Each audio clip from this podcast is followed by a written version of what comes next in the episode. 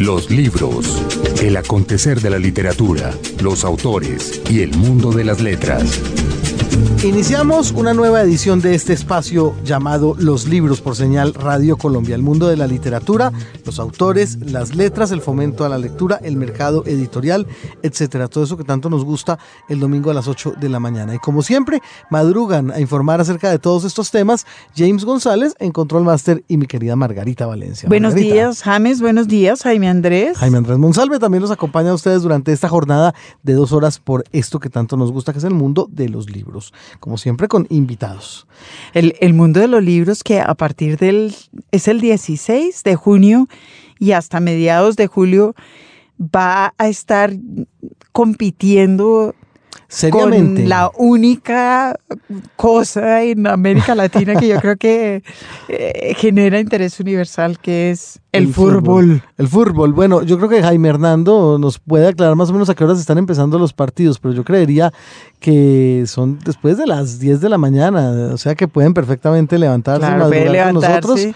Divertirse un rato con, con, con algún texto que no los angustie demasiado y después ponerse a sufrir como locos con el fútbol. Ah, sí, porque ahí sí va a ser el problema. El sí. sufrimiento sí va a estar es ahí. Entonces, eh, les, les vamos a tener que recomendar a nuestros oyentes que se vayan por una literatura menos densa. Sí, menos densa. Bueno, con nosotros, con una literatura menos densa y con un frasquito de Nervocalm en la mesa de noche, al lado de lo que tiene para leer en la mesa de noche, entonces la recomendación para estos días venideros. Sí. Y nosotros, por, por supuesto, seguimos cumpliendo nuestra labor de dar a conocer a las plumas de la literatura nacional, porque nuestro invitado de hoy es un hombre que proviene de eh, la maestría de escrituras creativas de la Universidad Nacional y que él mismo nos contará eh, por lo que él siente que ha sido una suerte de, de, golpe de suerte, valga la redundancia, logra ganar un premio muy interesante en España que lo lleva inmediatamente a ser editado por la editorial Pretextos. Por Pretextos. Entonces, bueno, estamos hablando de una editorial muy importante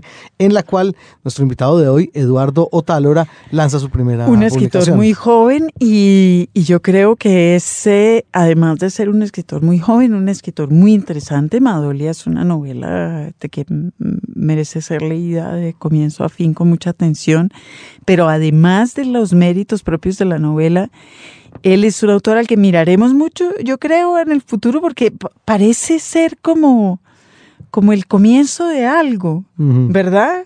Aparentemente. Es, por ejemplo, el primer escritor joven, y lo, habla, lo, lo hablaremos también con él, que dice abiertamente y sin ya sin vergüenza y sin horror y sin miedo uh -huh. que él es heredero de García Márquez y que él quiere en su novela de hecho explorar las formas de escritura de García Márquez que fue, digamos, un terreno vedado a la escritura claro. colombiana en los últimos 60 años. Podríamos estar hablando que se está acabando el parricidio, pues. Ya, decir. ya, ya salimos de ese, vamos a ver quién es el que sigue, pero eso ya también es interesante y es señal de, pues de, de nuevas generaciones uh -huh. y nuevos puntos de vista en la literatura. Vamos a escucharlo expresarse emocionadísimo respecto a la literatura de García Márquez, en especial de El Coronel y del Otoño del Patriarca esto realmente llama la atención, claro, en, en, Está bien. escritores y es, colombianos. Y, y, es una buena señal, es Totalmente. una buena señal de, de, que empieza,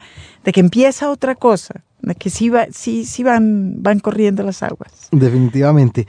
Así que mucho para hablar con nuestro invitado de hoy, Eduardo Otálora, y sobre todo con el gusto de mostrarles a ustedes lo que está pasando con la reciente literatura colombiana. Esa es nuestra idea para el programa de hoy, que iniciamos con la nota del editor. La nota del editor. Los premios son un elemento fundamental del sistema literario. A los grandes grupos les permite fichar y promover a una nómina importante de escritores comerciales, minimizando los riesgos. A los escritores primerizos les ofrece un apoyo económico que les permite insistir en su vocación. A los lectores les señala una opción en medio de una oferta que puede resultar apabullante. Pero la capacidad de los premios de sostener el sistema literario e impulsarlo depende de su propia capacidad de supervivencia, y la bondad de un premio depende de sus años más que de su bolsa. Los ganadores del Pulitzer, por ejemplo, reciben 10 mil dólares, mientras que los ganadores del Alfaguara se llevan 175 mil. Pero en el largo plazo puede ser más interesante para un autor ganarse el Pulitzer. Se anunciaron este año en Colombia dos nuevos premios literarios, ambos ofrecidos por el Ministerio de Cultura. El primero es el Premio Nacional de Novela a Novela Publicada, una variación interesante sobre la oferta usual del Estado de premiar novelas inéditas. La novela ganadora recibirá 60 millones de pesos y el premio busca destacar, cito, a escritores con una trayectoria consolidada. Fin de la cita. De acuerdo con Naum Montt, coordinador del Grupo de Literatura y Libro del Ministerio de Cultura, existe un horizonte bastante amplio de premios nacionales de novela inédita. Por mencionar solo algunos, están los otorgados por ciudades como Bogotá, Medellín, Neiva y Pereira. Reconocer las novelas publicadas en los últimos años se convierte en una estrategia tan audaz como necesaria. Fin de la cita. El segundo es el Premio Hispanoamericano de Cuento Gabriel García Márquez, ofrecido por el Ministerio de Cultura y la Biblioteca Nacional, cuyo presupuesto depende del Ministerio de Cultura, y el Instituto Cervantes de España. Este es un premio a obra inédita de escritores hispanoamericanos que busca, cita, contribuir a la consolidación de este género y de la industria editorial. Según el ministerio, este año la bolsa es de 100 mil dólares. Y dado que García Márquez le cedió durante 20 años el uso de su nombre, es de esperar que ya hayan pensado en el compromiso de conseguir 2 millones de dólares durante los próximos 20 años, más los gastos inherentes a la organización del premio, que serán de otro tanto. El premio no está ligado a la publicación. Los dos anuncios son bienvenidos pero lo serían mucho más si el Ministerio acompañara la nota de prensa con una breve descripción de las provisiones indispensables para que los premios sobrevivan y prevalezcan y cumplan la función anunciada de, comillas, dinamizar la actividad literaria en el país y consolidar el género, en el caso del premio de cuento, tarea posible solo en el largo plazo el premio de novela breve Juan de Castellanos, también hispanoamericano, que se creó en 2007 cuando Bogotá fue capital mundial del libro y que entregó una bolsa de 15 mil dólares, es un ejemplo bonito de un gesto inútil. Entregaremos una novela breve a quien recuerde a su ganador, sin preguntar a Google. Un libro, un autor.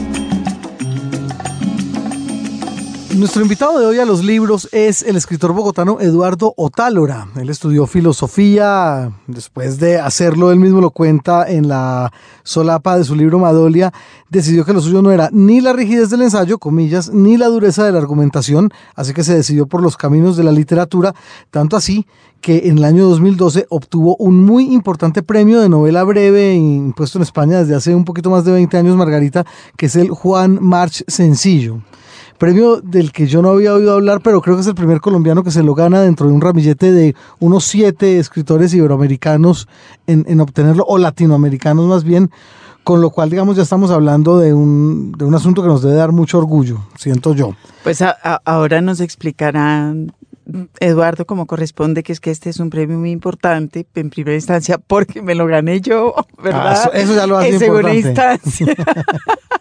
Eso es importante. Y hablando aquí fuera de micrófonos, Eduardo también era colega nuestro en el asunto de los programas radiales en una emisora universitaria hermana. Pues bueno, le damos la bienvenida a Eduardo Talora. Bienvenido a los libros. Hola, muchísimas gracias por la invitación. Y pues nada, aquí estamos para hablar de libros y en particular de uno. Y de, y de premios. De premios.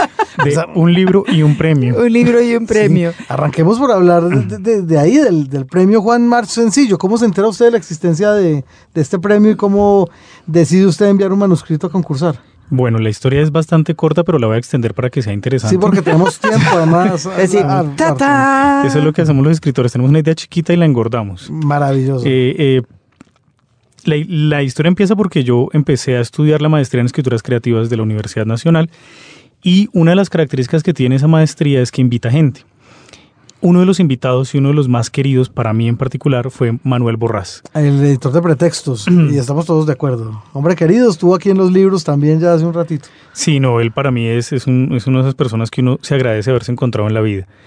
En esa primera visita, yo que era un uno de sus estudiantes, inci, ¿cómo se dice? ¿Incipientes? Eh, in, no, incipientes también. También. Pero incisivos. Insidiosos. Estoy buscando palabras con inci. Inci, insidioso era.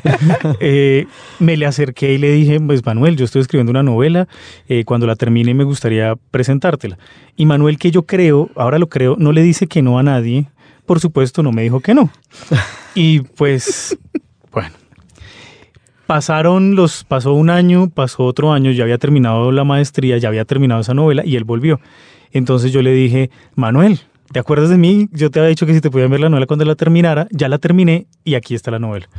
Entonces de nuevo me dijo, no, dámela, pero no en papel, sino en envíamela en, en correo. En, en correo electrónico, en formato digital.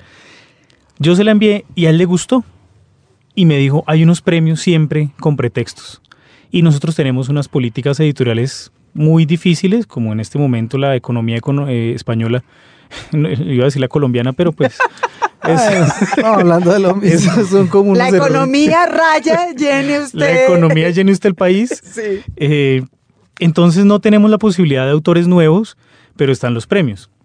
Entre esos estaba el Carolina Coronado, el difunto Carolina Coronado, mm. que por ahí va a pasar esta historia, y el Juan March Sencillo. Entonces. Que sencillo con C, no es sencillo, sí, ni sencillo se crean. C, sencillo Porque antes muerto que sencillo. Entonces él me dejó esa, eso ahí en la cabeza. Ah. Y yo mandé mi novela, mi novela por allá dio vueltas, el Juan, el, perdón, el premio Carolina Coronado se cayó y nunca se dio resultado. Y yo le escribí a Manuel Borrás muy triste. Y le dije, pero, pero esta historia es muy triste. Es decir, en Colombia tengo un premio al año y en España, que parece que más premios se caen. Me dijo, no, todavía queda el Juan March sencillo. Uh -huh. Y yo dije, pero bueno, allá no voy a hacer nada. Igual la envié. De nuevo, insisto, motivado por Manuel, porque esto yo sí estaba completamente desconsolado. Y la envié sin saber absolutamente nada del premio. En realidad lo mandé fue como con, esto sí, casi que no debería uno decirlo, pero con, con la galla abierta. Es el, el valor del premio, la posibilidad de publicar con pretextos. Y pues sí que en Colombia no había qué hacer. Pues ya había enviado todas las novelas que tengo a todos los concursos que existían y en todas había sido rechazado. Entonces, pues. Y pues gané. Mire usted. ¡Tará! bueno, y esa desolación y esa tristeza que tenía usted por, la, por el hecho de que ese otro premio era resultado desierto, ¿en qué se revirtió cuando a usted le avisan acerca de, de haberse ganado este premio? ¿Cómo fue yo, ese instante? Yo, yo, tengo, yo tengo una costumbre, es que me levanto muy temprano, como a las 5 de la mañana, a leer. Y antes, cuando no existían las tablets ni los dispositivos portátiles, me sentaba a leer libros. Ahora me siento a chismosear Facebook y correos electrónicos y, y a chismosear. Uh -huh. Y entonces estaba así leyendo por la mañana, a las 5 de la mañana, cuando vi un correo que me informaba eso y yo decía, no. Y mi novia, desde mi novia de ese momento estaba ahí al lado y yo, pues, ¿será que la despierto? Pues sí, la desperté a las 5 de la mañana, qué pecadito. paga, paga, eso sí tocaba. No, pues tocó celebrar. Obvio.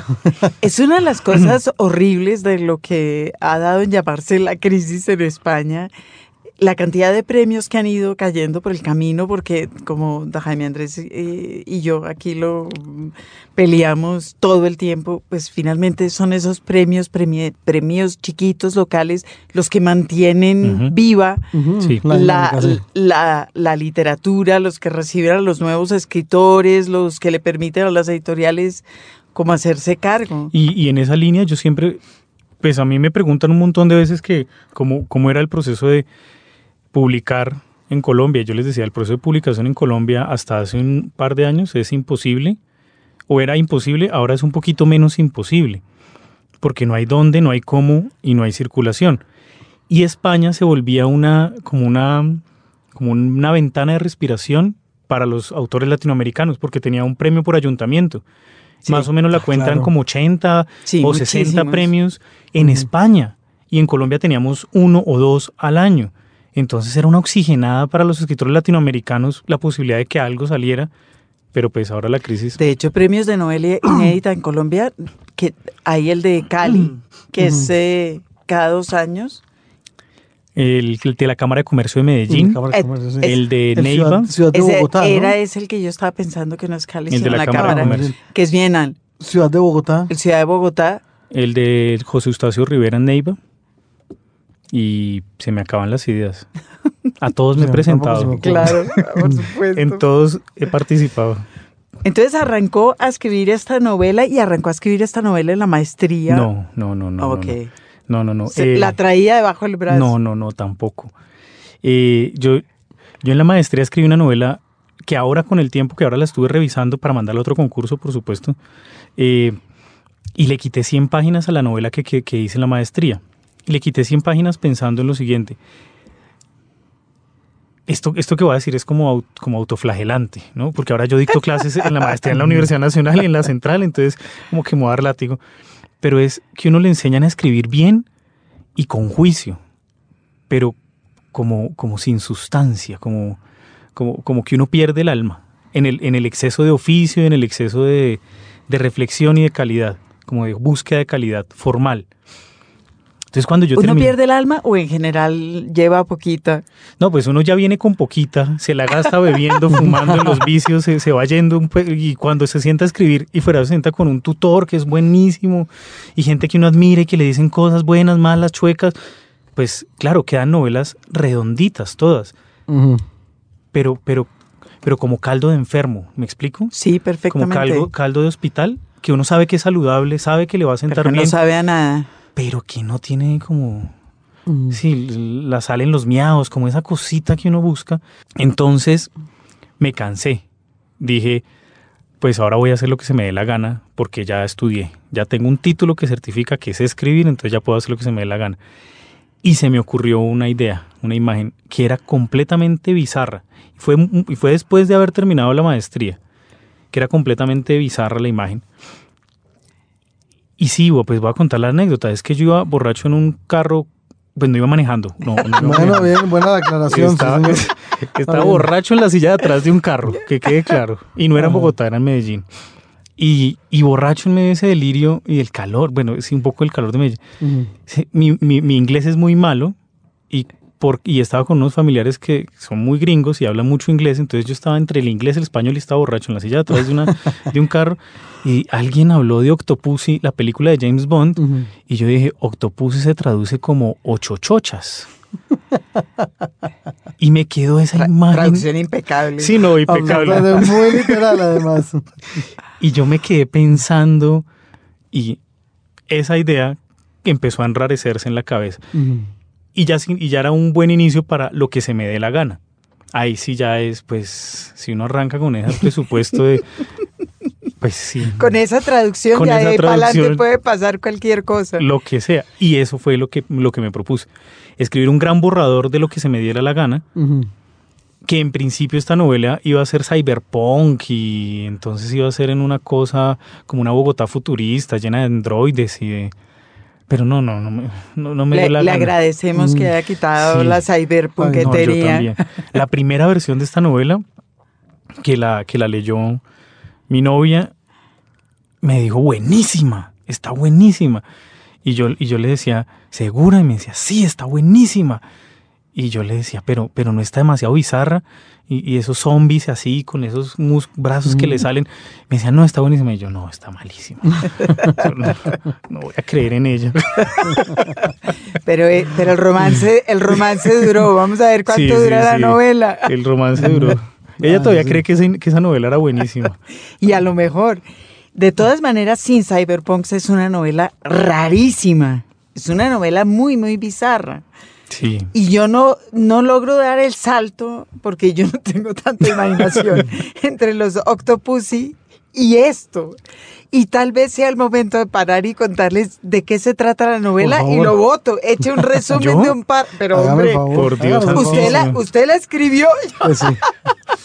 Eh, voy a hacer el, el- el resumen ejecutivo. Como Eso, cuando uno eso, está ahí en entrevista de trabajo y los mire, resume tu vida en, un- en una frase. Se llama como la novela, partamos por. Madolia. Madolia. Madolia es la historia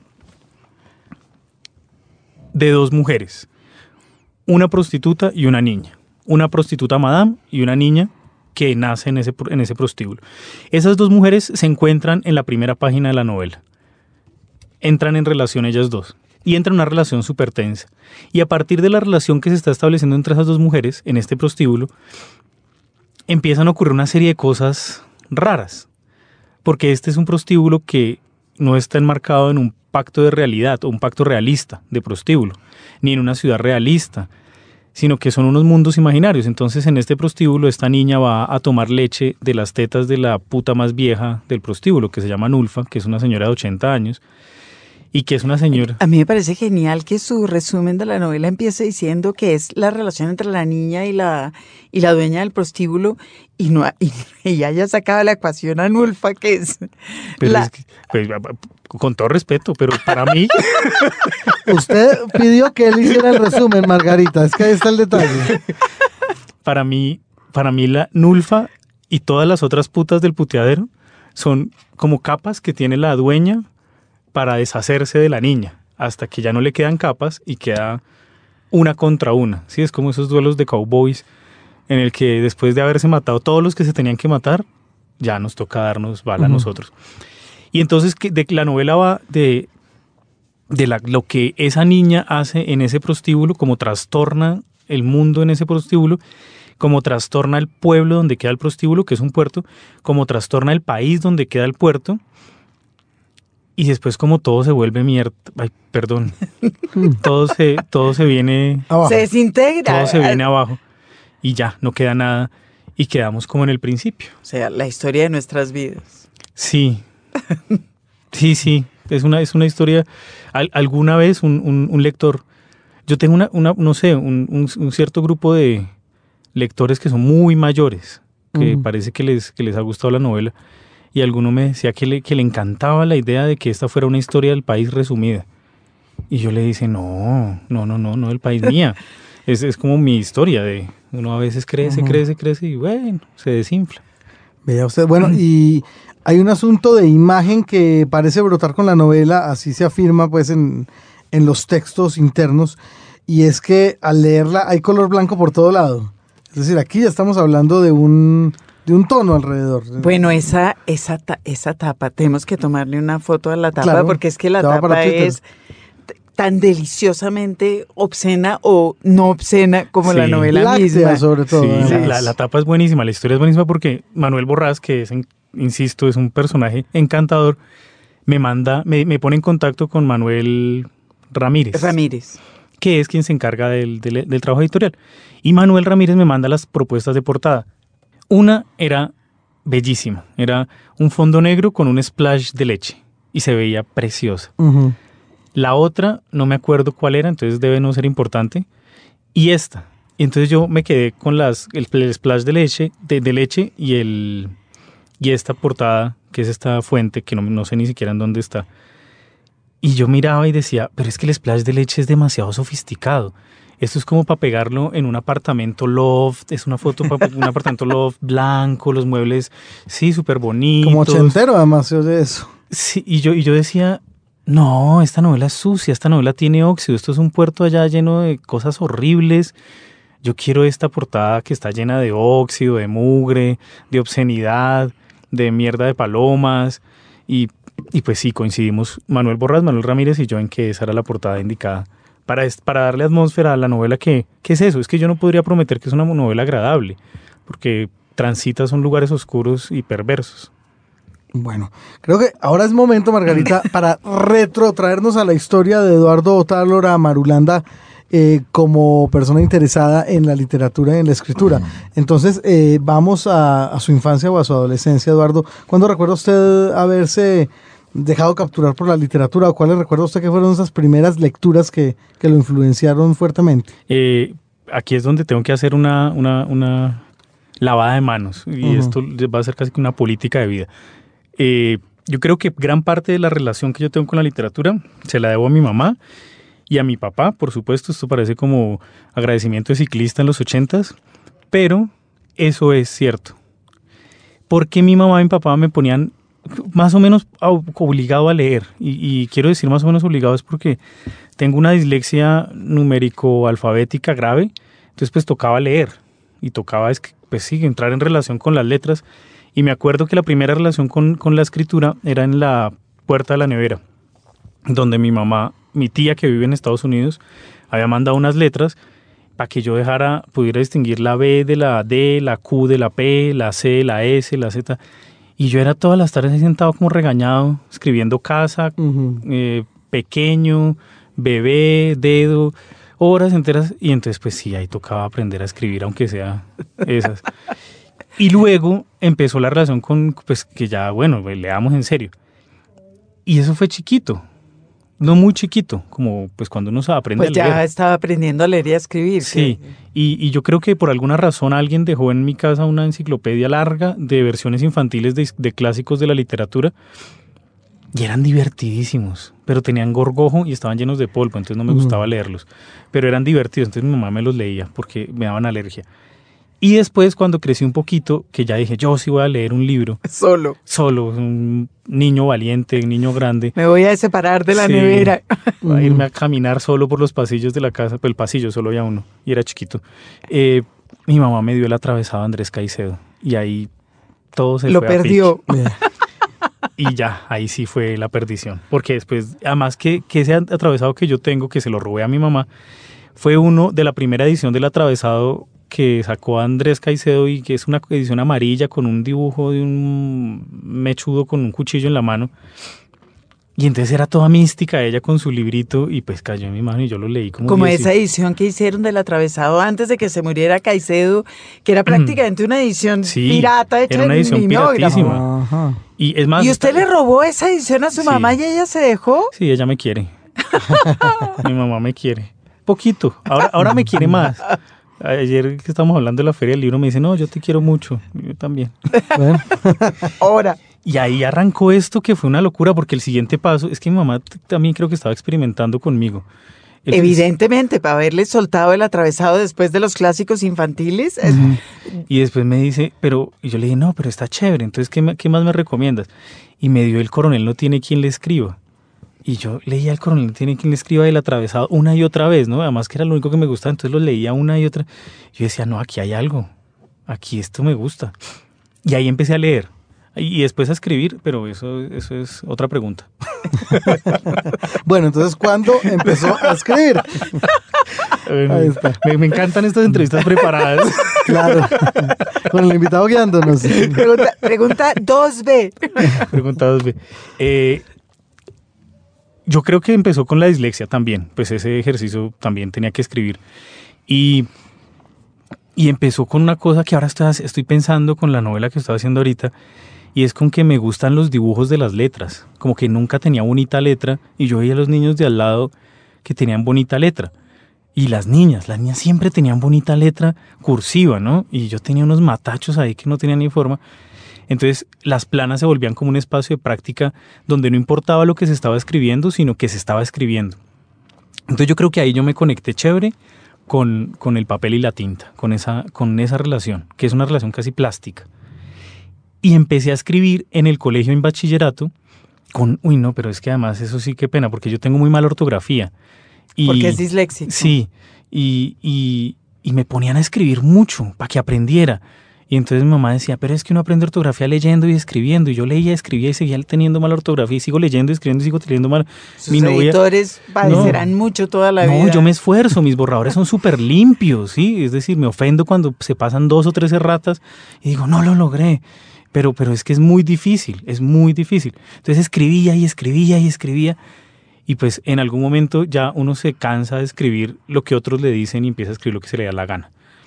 Y ahí pasó algo chévere. Eso coincide con la preadolescencia y con la aparición de las mujeres en el espectro visual masculino. Como no era el más atractivo del grupo, ni el más inteligente, pues tocaba A tener esa algún edad, encanto. Eduardo, ninguno es el más Pero hay unos, hay unos. No. Hay unos, hay unos malditos, los que están repitiendo. Esos, esos se están volviendo guapos. Malditos. No. Y empecé a escribir cartas a las, a las chicas. Ah, Cirano. Mm. Cartas y cuenticos malos y cosas. Y, y yo, me, yo el otro día que me trasteé, los encontré y me dio mucha pena. Uy, qué cosa. Pero, Pero eh, funcionaban, ¿sirvieron, ¿sirvieron su claro. propósito? No, nunca. ¿No? No. O sea, le dio pena y pena moral. Yo creo que lo único que funcionó ahí fue que ellas decían, ¿cómo escribes de bien? Y yo decía, pero también beso bien, deberías probar también la contraparte. ¿Y, fun- y funcionaba? No, nada Tampoco. funcionaba, nada. So- solo hasta que entré a la universidad, alguien, pues que ya era lo suficientemente yo raro y exótico, y en la universidad todos eran igual de raros o exóticos, Ya, alguien dijo como, ay, eres raro, qué chévere. Y yo, "Ah, Bien. Y mira, soy disléxico. sí, no, Bueno, ¿cómo se decidió a estudiar filosofía? Mal, mal. Eh, en el colegio tenían una sana costumbre, que yo creo que todavía la tienen. Yo por lo menos lo pregunté alguna vez cuando trabajaba en un colegio. ¿Qué va a estudiar?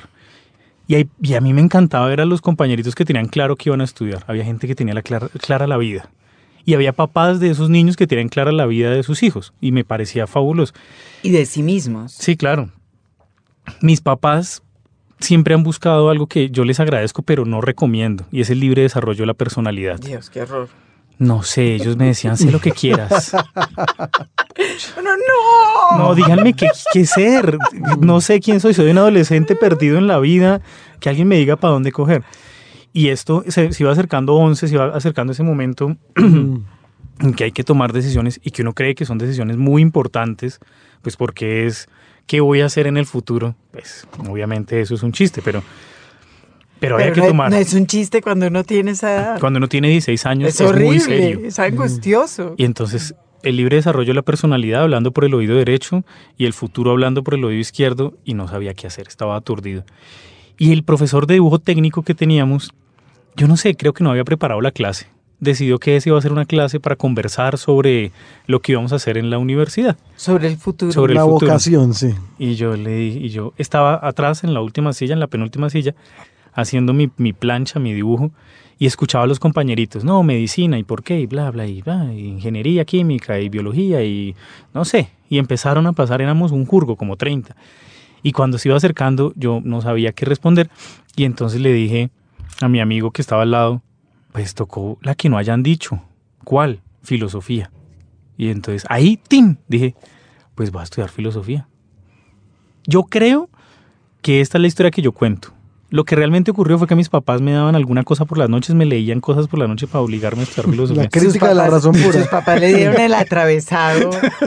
Es decir, eso era cantado. Sí, no, mi mamá un trabajo, yo estaba en octavo, noveno, y en español nos habían puesto un trabajo de analizar un libro y mi mamá me dio la fenomenología del espíritu. No, qué horror. Ah, imagínense. Y yo decía, pero ¿qué le pasa? No, ahí no había nada de libre desarrollo de la personalidad, perdóneme. Me estaban condicionando a estudiar Claro. filosofía. La para que usted ya en ese punto dijera, no, libros no. Ellos- Yo creo que ellos querían que yo estudiara como arquitectura, ingeniería, una cosa esas que, que hacen a la gente bien, pero no. Le agradeceremos a Manuel que entre otras hizo una nueva traducción de la fenomenología en ¿Sí? vez de la del fondo que todos hemos Ah, tenido sí. que Uy, padecer. qué padecimiento. Sí, horrible. Además que, que, que pesa, no solo intelectualmente, sino la, el libro. Deberían ser como versiones editadas y mejoradas. ¿Usted siempre supo que quería estudiar, Jaime Andrés? No, yo también lo escogí más o menos como hacia el final de, de, de mi vida de colegio. Yo tenía como dos posibilidades o tres. Una era derecho, imagínense eso. Mm, no saco un niño de la cuna, donde estudio yo eso. Eh, la otra era publicidad allá mismo en Manizales, pero mi mamá se opuso de manera férrea y cuando les dije que la posibilidad tercera era estudiar periodismo, les pareció encantado. Ya les Ah, pareció que era, era un, buen- era un Sí. buen término medio. Sí, sí, sí, además por fuera del hogar, sacarme lejos, mandarme a otra ciudad. Ah, claro, pero fíjese que Borras dice que él estudió filología alemana y dice que escogió estudiar eso seguramente porque es la historia, porque era la única filología que no había en, Valencia. Seguramente para irse de la casa. Le tocaba Váyase, igual irse, que yo. claro. ¿Qué no hay acá? Y y eso queremos estudiar. Astronomía. Jesús. Exactamente.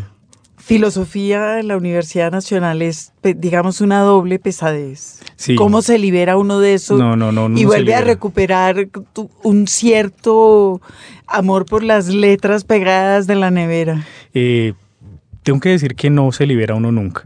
Esto es como... en la Hasta ahora, hablemos dentro de 20 años. No, yo no sé, yo conozco a mis profesores y ellos siguen allá.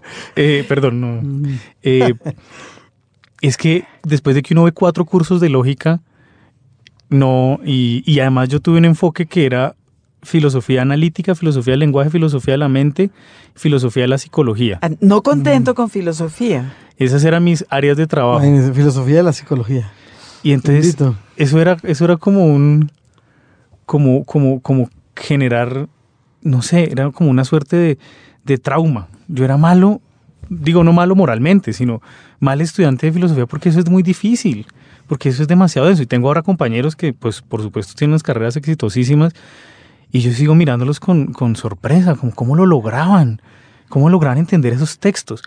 Entonces, La- ¿qué- lo que hay que preguntarles ahora era, ¿usted de verdad sí entendía? no, no, no, ellos lo entendían. Yo estoy seguro de que sí.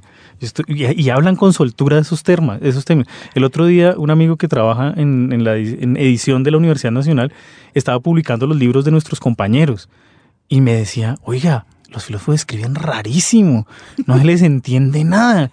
Pero si es, con él estudiamos, por eso, no se le entiende nada. Antes se le entendía más. Como que ellos em- entran en esa lógica y se, y se entienden. Es como una suerte de, hab- logia. De hablar Eh, en lenguas.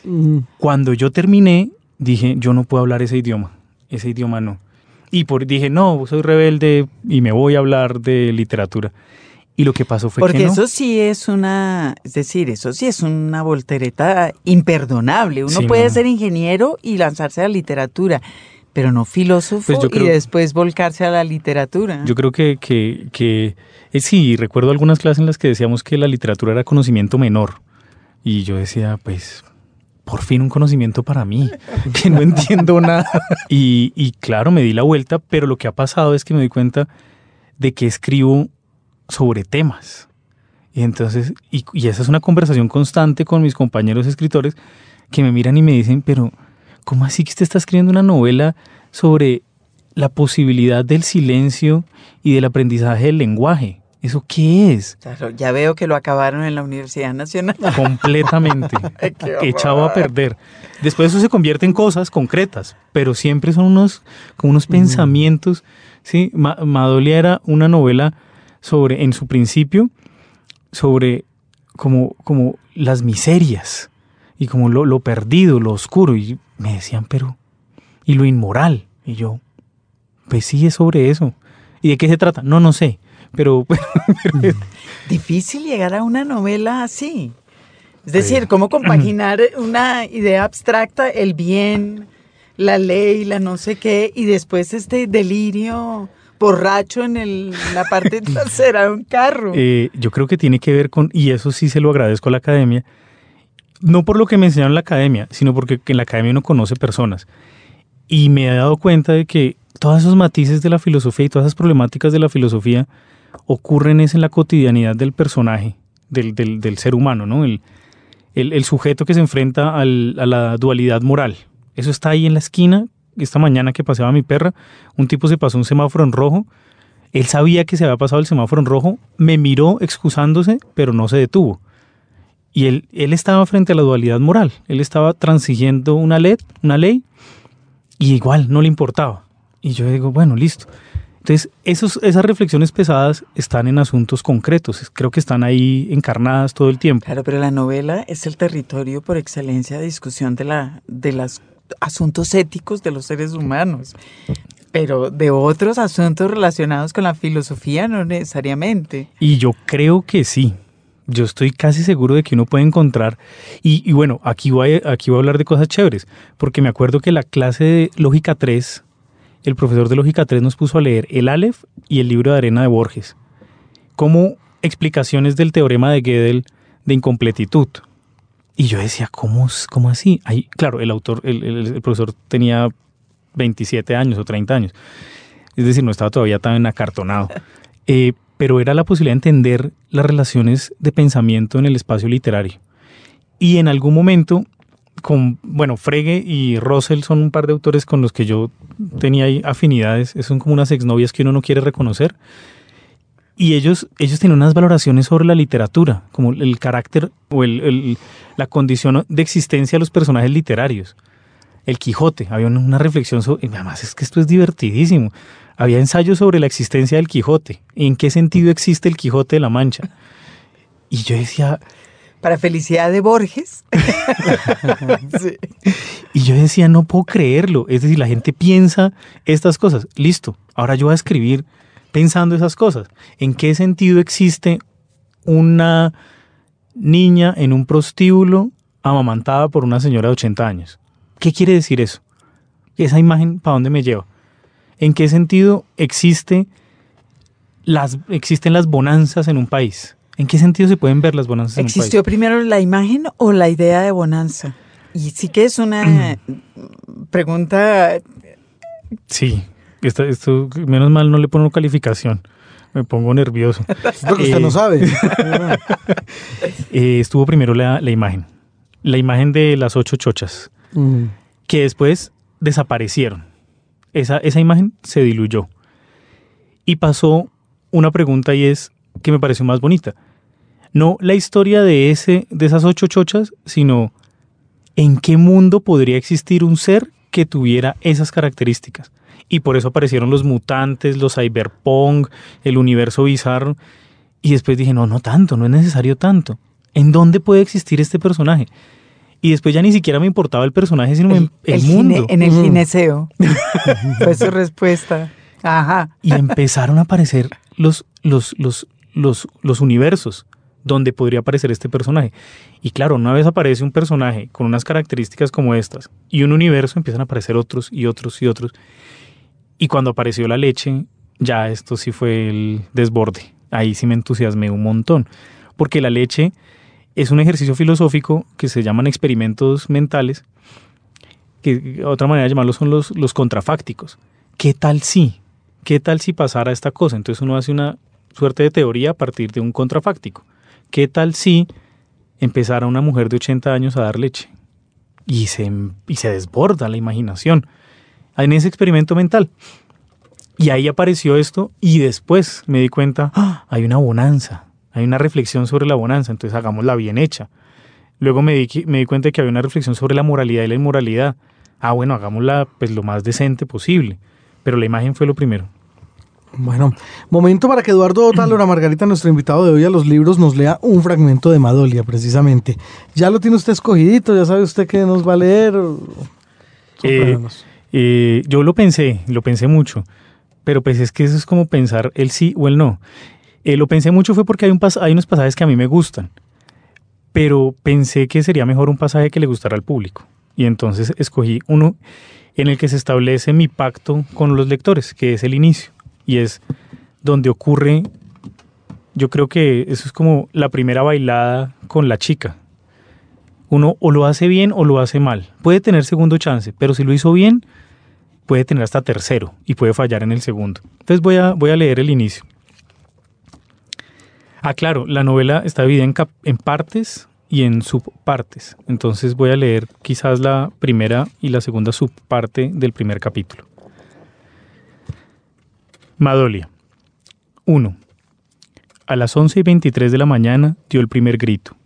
Sonó como el lamento de un cachorro al que le pisan la cola. Luego vinieron largas exhalaciones en las que parecía írsele el alma. Comprobé, al llevarla al seno de su madre para que bebiera el calostro, que esta niña había robado la vida que le quedaba a Arana. Pero igual puse sus diminutos labios morados en el seno desinflado y la dejé chupar, convencida de que una recién nacida no distinguiría entre la leche de los vivos y la de los muertos. No me sorprendió que hubiera fallecido al exigirse con la última puja, pues la tos sangrante que la acompañó los últimos dos años nos había avisado a todas que la tuberculosis la mataría.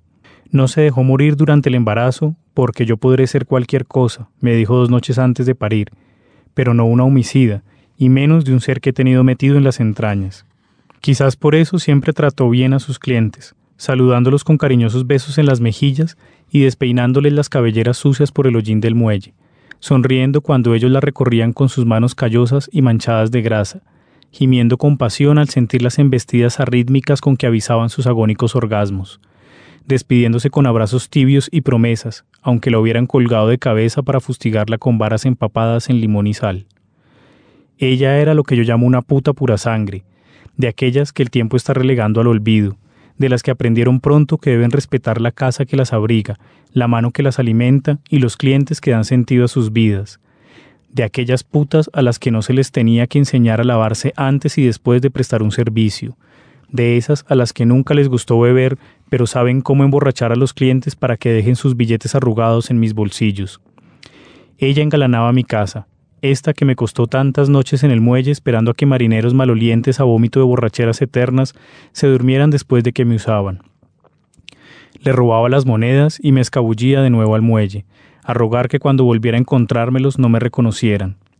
Solo dos veces me recordaron. De la primera me quedó una larga cicatriz en el costado que ahora se esconde en la flacidez de mi piel. De la segunda no hubo huella porque el arpón con que quiso marcarme la cara terminé clavándoselo en la garganta. Fue mi primer muerto. El segundo fue la antigua dueña de esta casa, una mujer regordeta que decía estar apenas cruzando la tercera década, pero que en cada pliegue de su prominente barriga, una violenta mezcla de estrías y cicatrices, delataba más de medio siglo. Prometo que pago cumplida, le dije.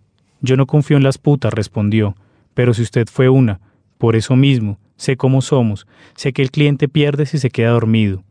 Si la clienta soy yo, de lo único que se debe preocupar es de cobrar. Se quedó pensando y preguntó, ¿quién me garantiza que va a tener con qué pagar? Yo. No sirve, me dijo. Entonces propongo que si el próximo mes no tengo para el alquiler, le dejo todas las putas que haya reclutado y me quedo trabajando gratis. Por supuesto aceptó. Dos semanas después apareció Calixto. Lo encontré fuera de la gallera con la cabeza rota y la sangre coagulada mezclada con restos de vidrio y mierda de gallina. Su cara de perro herido me conmovió y decidí acercarme.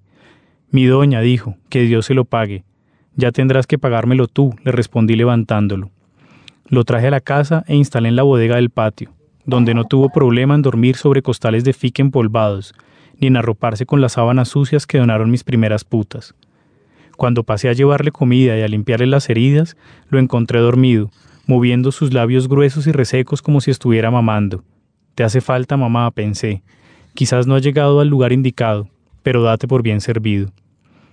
Lo cuidé los dos días que durmió y luego comió como si nunca antes lo hubiera hecho, agradeciendo tanto que le dije, en esta casa nos gustan los hombres callados, porque a los que hablan les cobramos. Desde entonces solo habló cuando era indispensable. El día que pudo levantarse de la cama y me lo encontré entrando a la cocina, lo invité a que se sentara conmigo a la mesa que usábamos de comedor. Me debes la vida, le dije, ahora te toca pagar. ¿Qué sería, mi doña? El viernes en la mañana viene una gorda de pelo color violeta. Cuando salga a la calle te le acercas por la espalda y la degüellas. Tráeme la lengua como prenda. Mi doña, yo nunca he matado, dijo con los ojos encogidos, escondiendo un iris azabache que daba la sensación de que no tenía pupila, o mejor, de que tenía una pupila enorme, de cazador nocturno. Entonces empezó a jugar con sus uñas, a limpiar el mugre de la del meñique izquierdo con la del índice derecho, no mientas que todos los hombres de gallos han matado, le dije. Solo piensa que es una gallina. No quiero, mi doña, estoy cansado de que la sangre me salpique la cara. Calixto, si no traes la lengua de la gorda, sales de esta casa y no te quedará más remedio que volver a la gallera a cuidar mandamases que te pedirán matar mil veces. Una gorda muerta por una vida sin muertos, solo piénsalo. El viernes por la noche hice la inauguración oficial de la casa. Mis niñas recibían a todo el que entraba con un cóctel rojo espeso. Qué buen Bloody Mary se empezó a escuchar recorriendo el salón principal. Pobres incautos, pensé. Pobres niños grandes y mal encarados, llenos de cicatrices de las que se enorgullecen como si fueran trofeos robados a la muerte. Pobres ellos que se jactan de ser agudos como ojo de felino. Pobres todos ellos que hoy celebran bebiendo la lengua licuada de una puta vieja y gorda. Cuando se acabó el batido de lengua y, por ende, las cortesías, los clientes ya se contaban por decenas y venían a pedir más. Entonces mostré la bien abastecida estantería de licores detrás de la barra y empecé a cobrar hasta las huellas de agua que se marcaban en los portavasos. Para dejar claro ese tropel de viejos marineros sifilíticos que esta sería una casa decente, no un puteadero cualquiera, que serían bien recibidos y hasta bañados siempre que tuvieran jugosos botines en las escarcelas. No faltaron los que se fueron, los dejé salir sabiendo que nada tenían para nosotras. Los que se quedaron pronto dejaron de refunfuñar. No hay humor que no pueda ser amasado por el terciopelo bien cuidado de una puta coqueta. Augurios de prosperidad llegaban con cada nuevo hombre que cruzaba la puerta y dejaba en manos de Calixto el coste de la entrada. Los libros. Señal Radio Colombia. Un libro, un autor. Estamos en los libros por Señal Radio Colombia, hoy con nuestro invitado, el escritor bogotano Eduardo Otálora, ganador del premio de novela breve Juan March Sencillo por Madolia, una novela de la cual dijo uno de los jurados de la misma, Manuel Borrás, editor de Pretextos, que se trata de un relato turbador donde se conjugan elementos de la picaresca, el romanticismo, el viaje iniciático, la literatura fantástica y el thriller.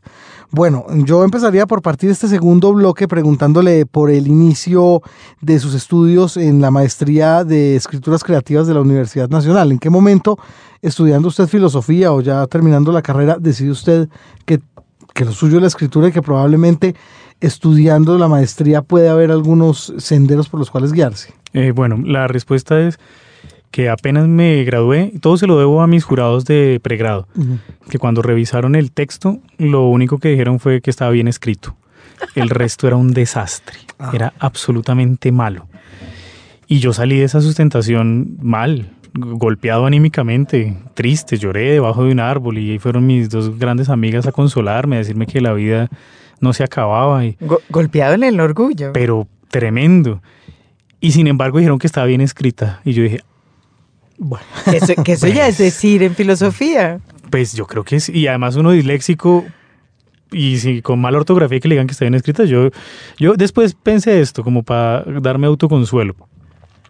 Pero en ese momento dije, yo no vuelvo a hacer filosofía nunca, nunca, esto es muy cansón. ¿Usted no había empezado a coquetear con la idea de escribir hasta Sí, ese momento? Sí, claro, yo le había coqueteado a mi novia coqueteándole con los textos y había escrito un cuento muy malo que se llama La Reina del Quiebracanto y, y había escrito cosas y tenía a los 12 años había escrito una novela infantil que me dieron ganas de escribir en estos días, que vi que hay tantos autores que escriben novelas infantiles chéveres, dije, ve, yo tengo ese proyecto que me ocurrió a los 12 años, Eh, escribía cuentitos todos inconclusos, pero no, pero no en forma. Cuento. Sí. sea, cuento. O lo que yo llamaba cuentos, más bien. Como solo usted estaba ahí, puede llamarlos como quiera. Puede decir que son sonetos. Sí, sí, yo los llamaba cuentos porque eran corticos y, y que no terminaban, básicamente.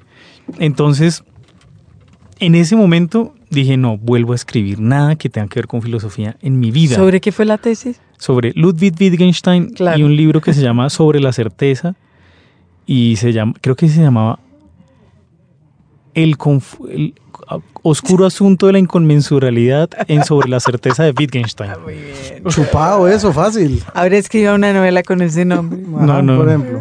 Y, y lo más chistoso es que me leí una novela que me regaló un amigo que estudió también filosofía y una amiga también que se llama Investigaciones Filosóficas y es Claro, sobre la de Wittgenstein. Philip Kerr. Ah, Sí, que es una novela policíaca entretenidísima. Maravillosamente Entretenidísima. divertida. Y yo decía, claro, sí se podía. Yo tan bobo creyendo que era la filosofía en serio. Bueno, el hecho es que en ese momento dije, listo, voy a dedicarme a escribir. Escribir es el asunto. Eh, pero pues escribía muy mal, hay que decirlo. Y era terrible. Escribí una primera novela que yo no sé, se supone que uno escribe sobre el oficio del escritor como grande. Yo he escuchado que los escritores grandes hacen esa reflexión. No, eso fue lo primero que yo escribí. Era una novela sobre escritores. Venía de hacer una tesis sobre Wittgenstein. Sí, sí, yo creo que sí. Ahora lo entiendo, gracias. y entonces escribí una primera novela que, que, que es un fracaso absoluto. Por, primero, ¿por qué? Y segundo, ¿dónde está? Está, Eh, guar- está guardadita. Ah, bueno, está existe guardada, No la, no la votó. No, o no sea, la- que no es un fracaso absoluto. No, sí es un fracaso absoluto ella. Lo que tiene adentro no, pero ella todita Mm. es un fracaso absoluto. Eso no tiene pies Eso ni cabeza. eso es una frase como no eres tú, soy yo. Sí. Menos. Lo, lo- lo que tiene esa novela es ímpetu. Como, como que cada vez que siento que no tengo ganas de escribir, leo un párrafo de esa, de esa novela y me doy cuenta que escribía mal, pero tenía ganas de escribir. Y escribía desbocado, como, como potro recién liberado, literalmente, pues Sí. después de esa cadena de la filosofía. O sea que en saliendo de la, del golpe al ego de una tesis que los mm, jurados dijeron no, usted se lanzó eh, en brazos de la literatura, pero no por revancha, sino No. por verdadero amor. Porque Mm. esto sí era chévere. Hasta que me di cuenta que tampoco era tan chévere, pero solo se puede un abandono cada década. Entonces, mm, ya podría abandonar. Mm. La pues, literatura ya, ya. Eh, y ahí me empecé, a- empecé a escribir pero ahí todavía no existía la maestría. Y yo me presenté a la primera cohorte con un cuento que se llama Emociones por catálogo. Ese cuento es curioso porque en la novela que estoy buscando ahorita donde publicar reapareció. Pero es curioso ese cuento porque como me presenté con ese la maestría y yo creía que ese era un buen cuento, dije, paso. Y yo ya había escrito una novela, porque había escrito esa- ese mamarracho, y yo dije, paso, y no me aceptaron. Creo que ni siquiera la entrevista pasé, ni siquiera pasé la entrevista. Entonces ese fue el segundo golpe más duro. Después de fracasar en la filosofía, fracasar como escritor. Y después de eso, un año después, porque las cohortes son anuales, dije, no, pero no puedo ser tan malo, pues. Es como, para nada. Y yo en ese momento estaba dictando clases de sostenibilidad y desarrollo sostenible y políticas ambientales, ¿Y por qué? porque la vida es muy agradecida con uno y no lo deja abandonado. Porque, porque Le dijeron a usted desarrollo sostenible y usted se sentó a, a estudiar. ¿o? Sí, Ah, caramba. sí, y me dijeron eso, me hicieron la entrevista y yo a, la- a los dos semanas tenía que empezar a dictar la clase y pues eso fue una locura. Un buen tema y muy relacionado con la literatura. Sobre todo. Fíjese usted, hombre, si la literatura no es desarrollo sostenible, no es nada. Y esto fueron hay tres años que estuve trabajando en desarrollo sostenible y en programas de investigación y cosas raras. Yo, yo a veces miro y digo, no sé, esto estaba muy, muy extraño. Pero escribía y fracasaba con estilo todo el tiempo. Nada de lo que salía estaba bien. Hasta que Nada de lo que salía estaba bien, se decía usted a usted mismo, tenía un lector. no, los lectores. Era, ¿Quiénes eran los lectores? Su novia, una, ¿no es cierto? en ese momento creo que estaba soltero. Ajá. Entonces, ¿quiénes eran? No, ahí momento? creo que le estaba coqueteando a alguna, entonces le pasaba el texto como para coquetearle, pero ella Pero prefería ella- que yo le hablara. Era, lector- era lectora cautiva. Sí. Sí. Eh, una amiga que es mi gran amiga, Ujú. y pues a uno de los amigos lo quieren, entonces me decía con cariñito que no es tan chévere. Eh, yo entendí que no le gustaban cuando se trasteó y votó lo que yo le había regalado. Ahí dije, no, no le gustaba lo que escribía. No, sí le gustaba, pero ella ya sabía que usted no iba a tener futuro. Sí. En vez de guardar los manuscritos Ella- para y- venderlos y, después. Y a ella le hice un cuento que se llama Hay fuego en el 23, que ese no era tan malo. Oiga, pero mire que, pero mire que es salsero el asunto, porque la anterior se llamaba La Reina del Quiebracanto. Sí, claro, yo era salserísimo en ese momento. Ahora estoy viendo que no podía sino escribir una primera gran novela que relacionara el sexo y la literatura. Estoy, estoy entendiendo por fin. hasta que no, esto no había, no había pies ni cabeza.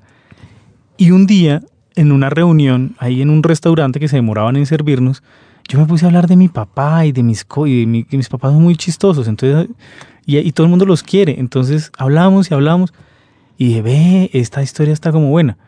Armé el proyecto, ahora, ahora fuera de micrófonos hablábamos de hacer proyectos, y armé el proyecto para la maestría en la Universidad Nacional y, y yo dije, esto sí es en serio. Y pasé. Mi hipótesis es que a esa corte se presentaron muchas menos personas y aceptaron a todo el mundo. No, hombre. Pero, Y pasé. bueno. Y yo allá adentro dije, ya, coroné. Ahí empezaron los problemas, porque pues